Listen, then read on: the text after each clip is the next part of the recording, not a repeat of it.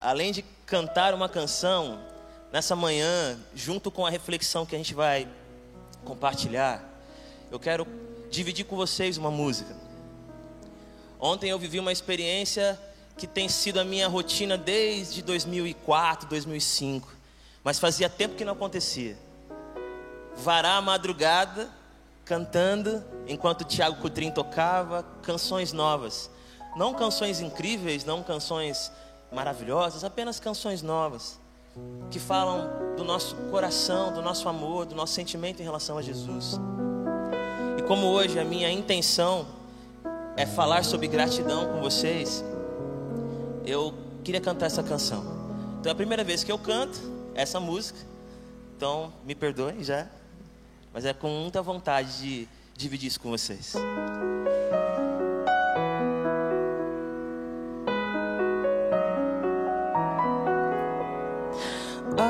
Nossa voz ergueremos com gratidão e louvor. Dentro de nós o coração queima de amor. Tudo que somos e temos pertencem ao nosso Senhor. Dentro de nós o coração se rende ao Criador. Tu és santo, tu és digno de toda adoração, do levantar das nossas mãos. Tu és santo, tu és digno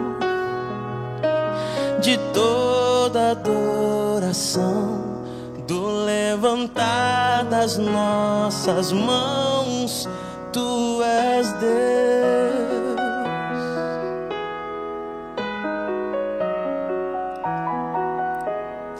A nossa voz ergueremos com gratidão e louvor coração queima de amor. Tudo que somos e temos pertencem ao nosso Senhor. Dentro de nós, o coração se rende ao Criador.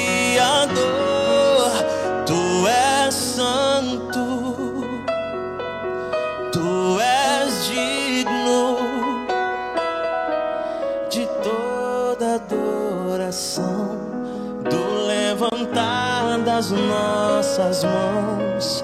Tu és santo, tu és digno de toda adoração, do levantar das nossas mãos. Santo, santo,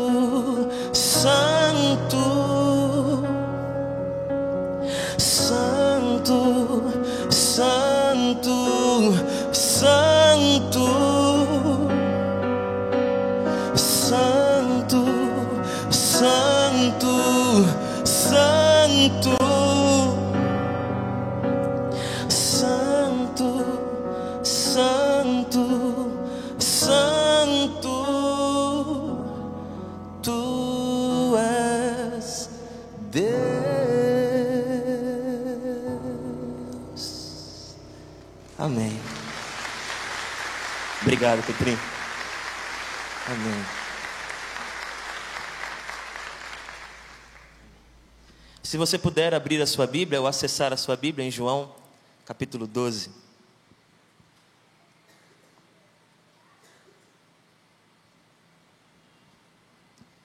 Bom, mais uma vez, dividir com vocês um texto bíblico. Você que está acompanhando a gente pela internet, pela transmissão, você que está aqui com a gente presencialmente. João capítulo 12, a partir do verso 1. Seis dias antes da Páscoa, Jesus chegou a Betânia, onde vivia Lázaro, a quem ressuscitara dos mortos. Ali prepararam um jantar para Jesus. Marta servia enquanto Lázaro estava à mesa com ele. Então Maria pegou um frasco de nardo puro, que era um perfume caro, derramou-o sobre os pés de Jesus e os enxugou com seus cabelos. E a casa encheu-se com a fragrância do perfume. Amém? Jesus está nos seus últimos dias sobre esse chão, está vivendo as suas derradeiras experiências com as pessoas antes da sua morte, morte de cruz. E, obviamente, todas as suas decisões, como sempre, são milimetricamente tomadas, com propósito, com razões profundas. E para mim é muito especial que um pouco antes de enfrentar a cruz, um pouco antes de lidar com todos os sofrimentos e agonias que esperavam pelo nosso Senhor, ele escolhe ir para a casa de amigos, para a casa de uma família que são seus amigos. E se você prestar atenção nesse cenário que foi descrito para a gente, Jesus não está fazendo um milagre, Jesus não está ensinando algo, tomando aquele ambiente com algum discurso. Não. Jesus foi convidado para receber uma homenagem, receber um carinho, preparar um jantar para ele. E essas três pessoas que são citadas pelo nome, Marta, Maria, Lázaro, são pessoas que trazem consigo algumas manifestações de gratidão, algumas marcas de gratidão e de louvor. E nessa manhã eu queria lembrar vocês e a mim também disso que Jesus está vivendo nessa casa e que foi tão importante para ele, foi tão importante para os envolvidos e tão importante para nós. A primeira coisa que eu quero destacar é que, mesmo quando a gente lê João capítulo 11, que narra com um pouco mais é, de detalhes essa família e a experiência da morte e da ressurreição de Lázaro, mesmo quando a gente lê Lucas falando também dessa família, mas mencionando apenas Marta e Maria, quando nós somos convidados a conhecer um pouco dessa família, dessa casa. Lázaro nunca fala nada. Não há nenhum texto bíblico com alguma fala de Lázaro. Lázaro está sempre calado. E se não está sempre calado, o que ele disse não foi registrado. A única coisa que Lázaro tem para falar é a própria vida. Nessa cena, Lázaro está simplesmente sentado, reclinado à mesa. Mas Lázaro está sentado ou reclinado naquela mesa, é tudo que Lázaro precisava fazer para mais uma vez testemunhar que a vida venceu. A minha primeira fala, a minha primeira reflexão tem a ver com gratidão pela vida. Não é gratidão por algo que a gente fez, não é gratidão por algo que a gente conquistou, não é gratidão por algo que a gente está elaborando e construindo, é gratidão por estarmos vivos. Gratidão de fazer coisas simples, mas que talvez algum tempo atrás não seriam possíveis. Para Lázaro, sentar-se ao lado de Jesus numa mesa é algo que há poucos, há, há poucos dias atrás, ou poucas semanas atrás, ou pouco tempo atrás era impossível. Olhar ao redor e sorrir para as pessoas era impossível. Ter calor no corpo era impossível. Mas agora Lázaro está vivo. E estando vivo, ele simplesmente vive a vida. E vivendo a vida, ele testemunha da ressurreição, testemunha do poder de Deus. Gratidão pela vida é uma experiência, é uma disciplina, é um espírito, é um cultivo do coração que testemunha do poder de Deus nas, nas nossas experiências mais comuns, mais leves, mais cotidianas. Eu não quero fazer perguntas sobre se você é grato ou não. Eu não quero fazer um questionário para que você fique imaginando na sua memória se você tem sido grato. Não, eu quero dizer para você que nessa manhã Deus está te convidando mais uma vez a ser grato pela sua vida. Grato por morar onde você mora, grato por falar como você fala, grato por conviver com quem você convive, e por mais que essas experiências talvez ainda não sejam as ideais para você, Por mais que talvez a sua casa, na sua concepção, não seja ideal, e talvez as pessoas com quem você convive não são as ideais, e talvez o jeito que você fala não seja ainda o jeito ideal, mas para que você consiga avaliar se algo é ideal ou não, você precisa estar vivo. E por estar vivo, já há uma razão, já há um motivo profundo, verdadeiro, legítimo de experimentar em Deus gratidão. Gratidão por mais uma manhã, poder escolher algumas coisas, não todas, mas algumas coisas. Poder tomar algumas decisões, não todas, mas algumas decisões. Poder trilhar alguns caminhos, não todos, mas alguns caminhos. Nessa manhã, eu quero te lembrar mais uma vez que Lázaro estava apenas sentado na mesa. E talvez as pessoas dizendo: entrem, vejam o que está acontecendo lá. Entrem, admirem o que está ocorrendo dentro daquela casa. E alguém desavisado entra e não vê nada. Ele fala: Mas não está acontecendo nada aqui. Nada. Lázaro está sentado na mesa. Tá, mas ele está sentado. Aquele homem sentado à mesa, ao redor da mesa, há tempos atrás, estava morto, cheirava mal, a sua família sofria, os seus amigos choravam, e hoje ele está sentado ao redor da mesa. Todos vocês, todos nós, experimentamos ressurreições que são testemunhos do poder de Deus na nossa vida. Todos nós experimentamos ou podemos experimentar milagres que interferem diretamente naquilo que é comum Talvez, se você atravessar aquela porta e ver um homem e um menino chorando abraçados, para você não há nada de muito especial, é apenas um abraço, mas talvez é um pai e um filho que não se falavam há muito tempo, mas houve ressurreição e algo comum como dar um abraço num parente se torna um milagre. Eu não sei se você já saiu para comer com alguém que por conta de uma cirurgia não podia comer certos alimentos, não podia tomar certas bebidas, não podia se dar ao luxo de experimentar algumas guloseimas, e de repente aquela pessoa sentada na mesa coloca na boca algo tão simples, tão comum, tão ordinário e chora, porque está comendo algo que há pouco tempo atrás não podia. A gratidão tem a ver com as ressurreições que Deus realiza em nós e que nos ajudam a fazer coisas que pareciam muito simples, mas que em algum momento não foram mais. Um pai que, se o seu filho ou sua filha hoje entrasse por essa porta e sentasse no último banco, esse pai talvez pularia de alegria, porque é tão comum entrar pela porta e sentar no último banco, mas não para os seus filhos. Talvez uma esposa, ouvindo uma palavra de carinho que ela não esperava mais ouvir, ou vice-versa. Talvez alguns amigos, que já jogaram bola nessa quadra, que já conversaram sobre tudo na vida, mas esse esse ritmo e essa rotina tão comum já não, já não acontece mais por conta de alguma ruptura.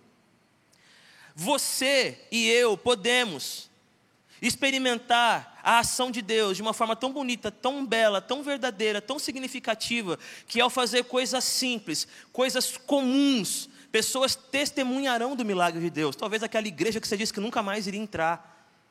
E quando alguém te vê chegando, diz assim: Uau, ela está aqui ou ele está aqui. Sentou-se do lado daquela pessoa. É só Deus para fazer isso. A vida. Eu, alguns anos atrás, fui pregar numa comunidade lá em Itatiba, cidade que eu gosto muito, interior de São Paulo. Eu já fui muitas vezes nessa igreja. Devem ser amigos da minha mãe, ela pede favor para eu ir lá. E aí eu estava lá na igreja. E enquanto eu comecei, a, enquanto eu começava a pregar, uma criança começou a correr. Mas ela corria assim, muito empolgada e desesperada pela igreja. E eu fiquei ali, falo alguma coisa ou não falo? Né, dou uma bronquinha gospel ou não dou? Eu não tenho meio esse jeitão, eu sou de boa, eu acho. Né? Eu me vejo assim, não sei, né? Mas fiquei ali, mas ela estava correndo muito, era uma coisa, e a igreja pequena. Mas Deus teve misericórdia de mim e eu fiquei quietinho. Terminei a pregação e a criança correndo, ela estava feliz. E quando acabou ali a programação, um casal se aproximou e disseram: Ó, oh, nós somos o pai daquela criança, os pais. Eu pensei que eles iam pedir perdão para mim, né? Eu já fiquei esperando, vai, pede perdão aí, vai, pede. Eu sou bom, te perdoo, te perdoo. Fiquei esperando. E aquela mãe chorando disse: ver meu filho correndo aqui é um milagre. Porque há duas semanas ele estava internado e os médicos disseram que ele não iria sobreviver. Eu falei: Obrigado, Jesus. Obrigado, Jesus. O menino era apenas uma criança fazendo o que qualquer criança faz: correr. Mas era um milagre da vida. Quando a gente é uma comunidade que se sensibiliza, quando nós nos tornamos uma comunidade atenta, vamos descobrindo muitos milagres que estão aqui. Milagres que têm a ver com recuperar a energia, a esperança, a vitalidade de fazer o que sempre foi feito, mas faltou vida. Vida. A minha primeira tentativa de conversa com você nessa manhã é isso. Volte a celebrar e agradecer pela vida, por ter se erguido, por ter caminhado, por ter sentido, por ter cheirado um aroma, por ter provado um sabor. Inclusive, se você quiser me deixar muito grato, me leve para provar algum sabor. Gratidão pela vida. Mas um pouco depois, o escritor diz que Marta servia. E para mim, ouvir ou ler ou conhecer esse momento de Marta foi muito importante, muito curador. Porque você se lembra que lá em Lucas, quando Marta e Maria estão recebendo Jesus, Maria está aos pés do Mestre ouvindo como uma discípula e ele não a afasta, ele acolhe Maria e fala com Maria, ensina Maria. Enquanto Marta está ocupada, correndo para lá e para cá, mexendo em pote, arrumando talher, experimentando se está salgado, se não está, vendo a temperatura, está fervendo, não está fervendo. Talvez com outras pessoas ajudando, mas Maria não estava ali com ela, e ela vai até Jesus irritada, brava, e começa a brigar com Jesus ela está com raiva de Maria, ou está chateada com Maria, mas briga com Jesus. Senhor, você não se importa que Maria me deixe aqui trabalhando sozinha? Faz alguma coisa, fala com ela, se mexe, Jesus. Ou seja, não é só Maria que, pra, que está parada para Marta, Jesus também está parado. Ô Jesus, ensina essa mulher como ela deve agir. Mostra para minha irmã que ela tem que ser como eu. Mostra para minha irmã que nós precisamos trabalhar juntas ter a mesma ideia sobre a vida, ter as mesmas concepções sobre as coisas. Mostra para minha irmã que eu sou o padrão, Jesus. Faz alguma coisa. Eu sou a número um. Eu sou aquela que move montanhas. Imagina ter mais uma como eu, Jesus. Faz o seu trabalho.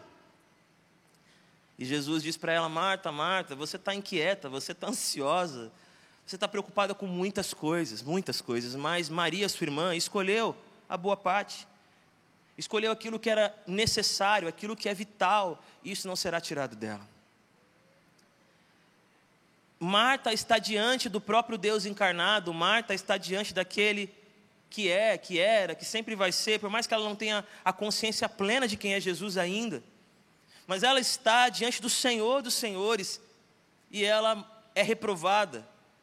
Não reprovada porque fez algo errado, mas porque o seu coração está fora do lugar, porque ela está confundindo as coisas, porque ela está dando de si, ela está fazendo o seu melhor, mas fazendo de um jeito que faz com que ela gere hostilidade com a sua irmã, cobre Jesus de um jeito como se Jesus também fosse um serviçal dela, que tivesse que obedecê-la e falar com Maria o que ela quer que Jesus fale.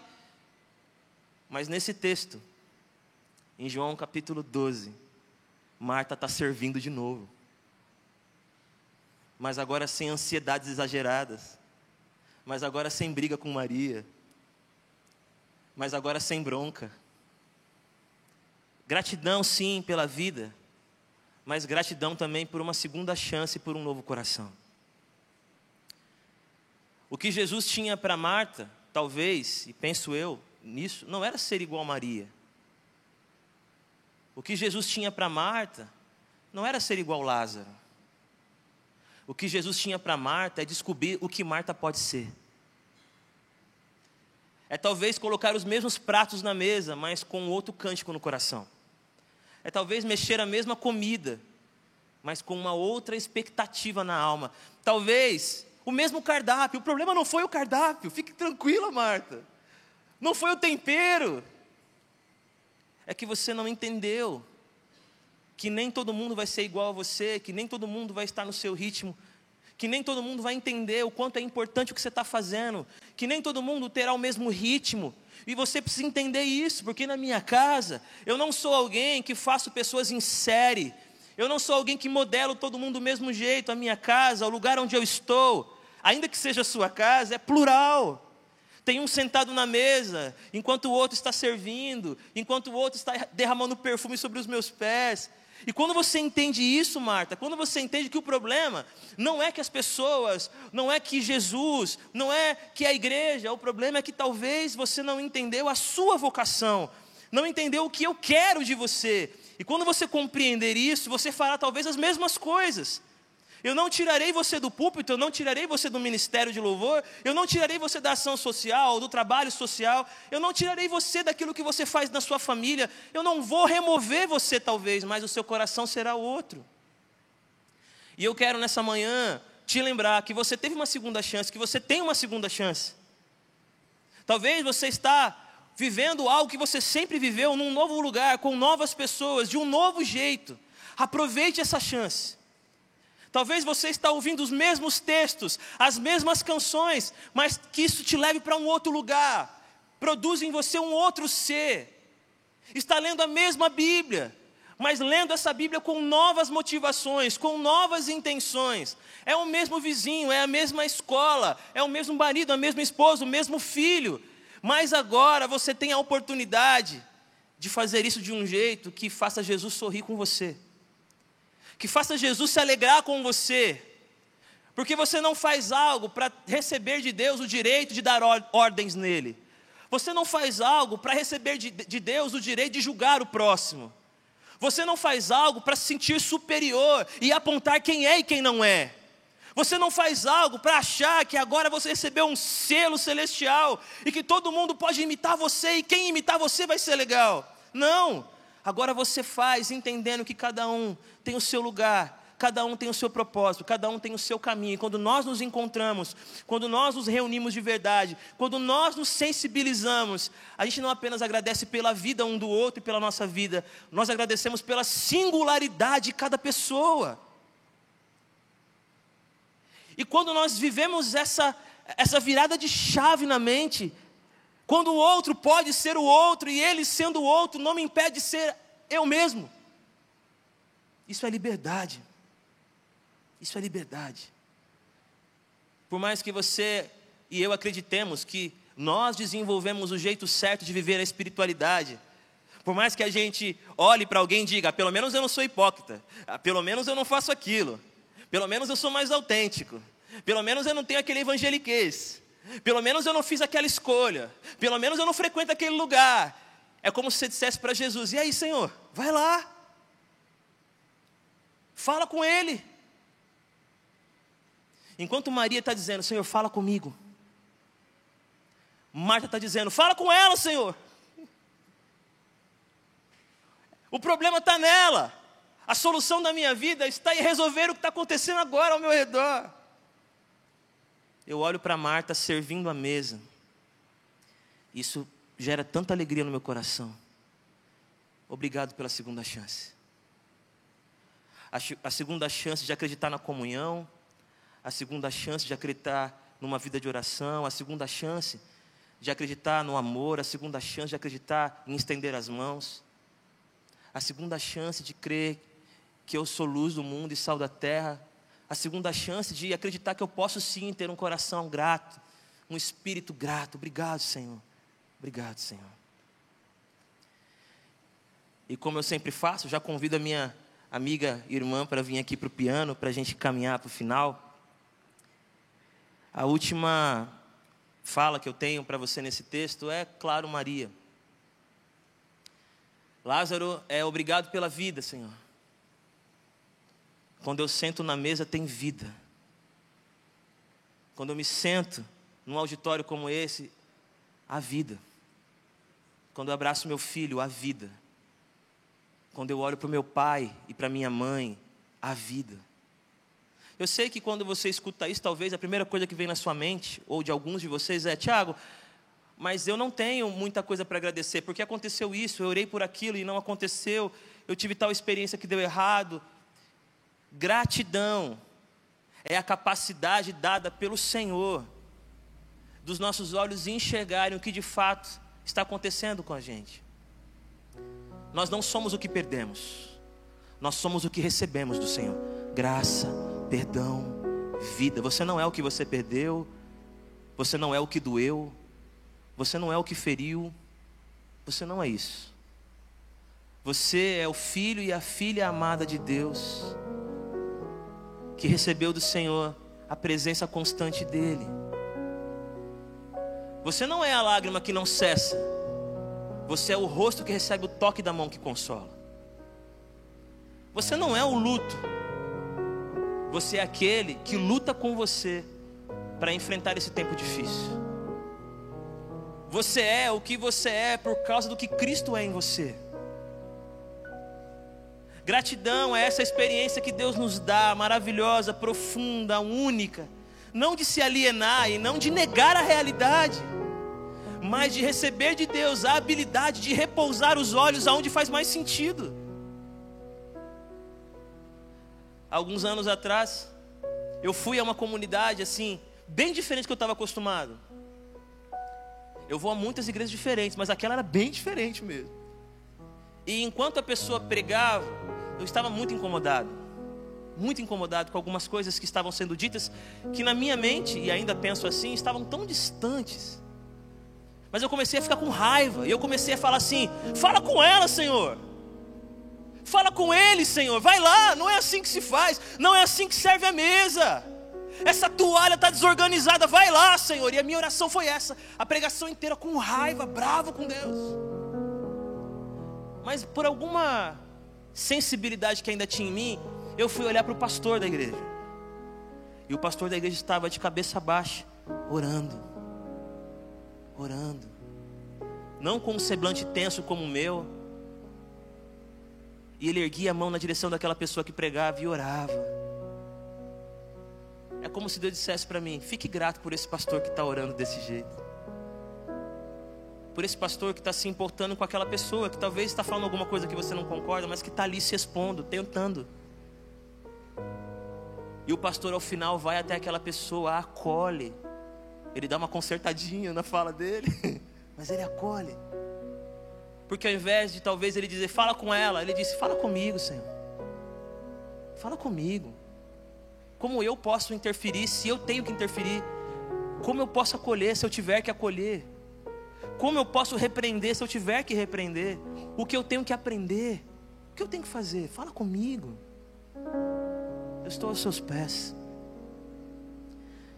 Gratidão pela vida, gratidão pela experiência de uma segunda chance com um novo coração. E por último, gratidão pelo amor de Deus.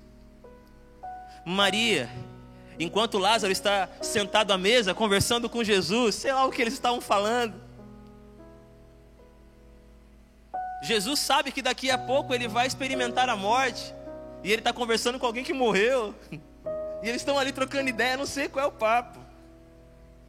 Jesus também entraria numa gruta ou seria colocado numa gruta como Lázaro estava. É uma conversa de gente que experimentou algo, ou vai experimentar algo muito semelhante. Obviamente, Jesus, sendo Deus, de uma forma totalmente diferente também. Mas eles estão conversando. Marta está servindo, mas Maria se levanta, pega um perfume caro. Talvez um ano de trabalho para pagar aquele perfume. Eu sei bem o que é isso. Natura, boticário. Ela foi lá, pegou aquele perfume caro, vai até Jesus Cristo e joga aquele perfume sobre os seus pés. Joga aquele perfume sobre o Senhor e, e começa a enxugar os pés do Mestre com os seus cabelos. O que ela está dizendo é assim: Obrigado pelo amor que você tem por mim. Obrigado porque num momento onde ninguém me deixaria ser discípula, você me permitiu estar aos seus pés. Obrigado, porque quando a minha irmã disse que eu estava fazendo a coisa errada, você me fez acreditar que eu estava fazendo certo, mesmo não sendo certo dela. Obrigado, porque enquanto os seus discípulos me olhavam meio de lado, você ficou do meu lado. Obrigado. Obrigado porque por mais que os rabinos ou rabis daqui não aceitem mulheres, você me aceitou e aos seus pés eu recebi palavras de vida. Eu nunca vou esquecer as coisas que eu ouvi do Senhor naquele dia ou naqueles dias. Obrigado, obrigado por acreditar que eu era digna das suas palavras. Obrigado por se debruçar sobre mim. Obrigado por me fazer entender que a minha presença te alegrava e obrigado por me alegrar com a sua presença. Obrigado, Senhor. Obrigado por tanto amor. Obrigado, porque quando meu irmão estava morto, você veio. Você veio. Há tantas coisas para fazer, há tantas pessoas para conversar, mas você veio e você me chamou lá fora. Você disse: chamem Maria. E eu vim e eu me joguei aos seus pés. E como eu chorei naquele dia, né, mestre? Aquele dia eu molhei os seus pés com lágrimas, mas hoje é com perfume. Aquele dia eu fiquei aos seus pés clamando, mas hoje é agradecendo. Aquele dia eu fiquei aos seus pés destruída, mas hoje é inteira. Obrigado por tanto amor, Senhor. Obrigado. Obrigado, porque o Senhor poderia ressuscitar Lázaro sem conversar comigo. Obrigado, porque o Senhor já tinha falado com Marta, não precisava falar comigo, mas o Senhor disse: chame Maria, mande ela vir até mim. E a gente conversou, e eu te vi chorar. Eu presenciei uma das coisas mais únicas que alguém pode presenciar. Eu te vi chorando. Você, Senhor, se vulnerabilizou diante de mim. É como se você dissesse: Eu também choro, Maria, pode chorar. Também dói em mim perder alguém como Lázaro. Não há, não há erro em doer. Obrigado, porque eu precisava daquilo. Antes da ressurreição, ou seja, um Deus que traz para a vida, eu precisava experimentar a compaixão. Um Deus que chora comigo na morte. Obrigado. E é interessante, eu não sei se vocês já perceberam isso que quando Jesus se encontra com Marta, em João capítulo 11, um pouquinho mais para frente ali, Marta fala algumas palavras para Jesus. E Jesus conversa com ela, responde, fala sobre a ressurreição e pede para chamar Maria. Maria diz as mesmas palavras que Marta. Mas quando Jesus ouve Maria falar, ele chora. Não chorou com Marta, mas chorou com Maria. Porque todos nós somos pessoas diferentes. Tem gente aqui que não está precisando, nesse momento, de alguém que chore com você. Você está precisando é de um empurrão aí, de um mexer, mexer em você. Ei, ô Marta, creia, Marta, creia e você verá a glória de Deus. Creia, Marta, você precisa disso. E Jesus sabe. E para fazer você entender o amor dele, é assim que ele vai falar com você. Vai te levantar, vai incutir em você uma nova esperança, vai te lembrar de quem ele é, porque é isso que você precisa. Não são mais lágrimas, não é mais luto, não é mais a dor te dominando, é uma conversa que, te, que mexa com você, que tire você da paralisia. Agora com Maria não era isso que ela precisava. Maria só precisava conhecer um Deus que chora com ela. Porque talvez seja isso que alguém precise hoje. De alguém que chore com você. Obrigado, Jesus, por tanto amor. Obrigado, Jesus, pela redenção. Obrigado, Jesus, por ter vindo até mim. Obrigado, Jesus, por ter salvo-me de mim mesmo. Obrigado, Jesus, pelas promessas. Obrigado, Jesus, pela Sua presença. Obrigado, Jesus. Eu me derramo diante de Ti. Eu me derramo diante de Ti. Queria terminar com uma frase do George Herbert. Gratidão. Tens me dado tanto. Dá-me mais uma coisa. Um coração grato. Suplico e suplico novamente. E não podes estar em silêncio até que um coração grato eu obtenha de ti. Não grato apenas quando estou satisfeito, como se entendesse que as tuas bênçãos não são dispensadas diariamente, mas um coração tal, cujo pulsar seja louvar-te. Obrigado pela vida, a minha e daqueles que estão ao meu redor. Celebre a vida dos seus, celebre a vida com os seus. Obrigado pela nova chance pelo novo coração. Eu vou, ser, eu vou servir mesa de novo. Vou pegar o microfone de novo. Vou liderar jovem de novo. Vou para pequeno grupo de novo. Vou cantar de novo. Vou fazer trabalho voluntário de novo. Mas agora com um novo coração. Sem te cobrar nada e sem me julgar superior. Apenas feliz por servir a Jesus e aos meus irmãos que estão na mesa. Gratidão pelo amor. Porque aos seus pés eu aprendi. Aos seus pés eu chorei. Então, aos seus pés eu derramo meu coração em louvor. Em nome de Jesus, amém. Deus abençoe.